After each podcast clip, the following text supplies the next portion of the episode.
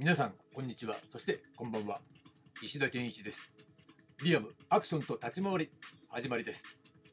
今週のテーマはアクションアビリティです。どうぞお付き合いください。はいということで、えーアクションアビリティをお届けしていますがねその流れでね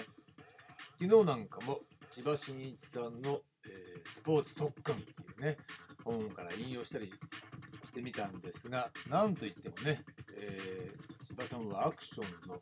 あ、原点みたいなものですからね。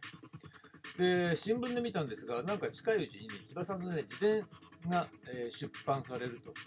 いうことなのでもう千葉真一イコール、えーアクションの歴史みたいなものですからね。ちょっとこちらの方ね興味ある人は、えー読んでみるとアクションの歴史全般が、えーわかるという意味でねとても便利なんじゃないかというふうに思います。はい。ということで今日のテーマはなぜアクションアビリティか。ということなんですがなぜっていうのはね、えーその必要性みたいなものですよね。そこについて、えー触れてみたいと思います。さて、えー実際ねアクション表現っていうのは商業作品ですよね。商業作品だからこそ毎回新しい表現が望ましいわけです。ということは理論的に考えると過去に存在しなかった動きが求められるわけでそれに対して練習することはできませんよね。過去に存在しなかったじゃあどうするの？っていうと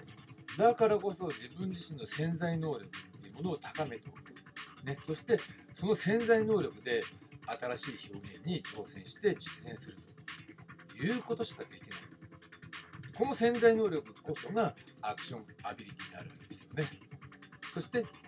これが理想のアクション表現のあり方作り方であるということが言えるわけなんですね。ということは、えアクションというのはやはり身体能力対応型であるということが言えるというふうに思います。でねまあこのアクションアビリティ、えーこの理想のアクション表現っていうのはやっぱアクション全盛期そしてその全盛期で作り上げたものっていうのがある程度維持されていた時代までっていうのはね。まあ実際はこういう風な作り方でもうアクションアビリティを高めてもしくはアクションアビリティの高い人たちが、えー表現をしていたというふうに考えればいいでしょう。だからね練習して、えー振り付けをあらかじめ作ってそれをいっぱい練習して、えーできるようになりました。じゃあ撮影入りますみたいなそういうやり方っていうのはこのアクションアビリティ方式に対して全く反するやり方なんだなんでかっていうとやっぱり毎回新しい表現が望ましいわけで今話したように、準備できない過去に存在しなかった動きが望ましいからもうすでに行われたものはどんどんどんどん古くなっているわけね。だから我々の、えー現場では振り付けもちろんプランはね立ち回りのプランとかアクションのいろいろな表現のプランっていうのがあらかじめ用意するしアイデアを練っておくことはもちろん大なり小なりあるでしょう。だけど振り付けっていうのは最終的にはその場で、えーつけてるわけ。でその場でつけて覚えてやる。という意味において、えー生ものなのね。振り付けは生もの。アクションにおいては振り付けは生もの。だから作って時間が経つと生ものだから腐っちゃうね。どんどんどんどんダメになってで何度も何度もねやるものっていうのはそれは舞台だから何度もやるもので映像の場合は何度も何度もやるものじゃないから、えーその場でつけてその場で、えー覚えてその場でやる。そういう中でやっていく中でああやった方がいいんじゃねこうやった方がいいんじゃねとかね。あとまあできるできないってことがあった時にできないんだったらこうやろうみたいなところから新しいアイデアが生まれてくると。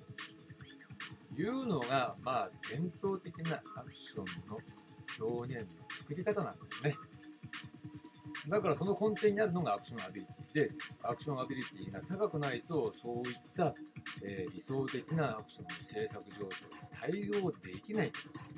いうことにもなるわけです。だから事前準備型みたいなのっていうのはたとえねその人たちが身体能力が高かろうがなんだろうが、えー実際は理想的なね理想的なというよりも本来のアクション表現の作り方からは外れてるということになるわけですね。じゃあどういうふうに外れてるのっていうともうそれは後退してる、ね退化してるっていうことになるわけです。だから、えー単に身体能力が高いっていうことではなくてアクションアビリティを高めるっていうことはこのように、えー新しい表現を作っていくっていうことに対応する能力も含まれるわけだからその場で覚えてその場でやるっていうねことにも対応できなくてはならないしその場でやる中で新しいアイデアをどんどん出して取り組んでいくで改良してい、えーくみたいなそういう、え能力も含まれる。これがアクションアビリティであるわけなんですね。だから、えー単なる身体能力が高いっていうねことと分けていると。いうところの意味はそこにあるわけなんです。はい。ということで、えー今日の話はここまでです。ありがとうございました。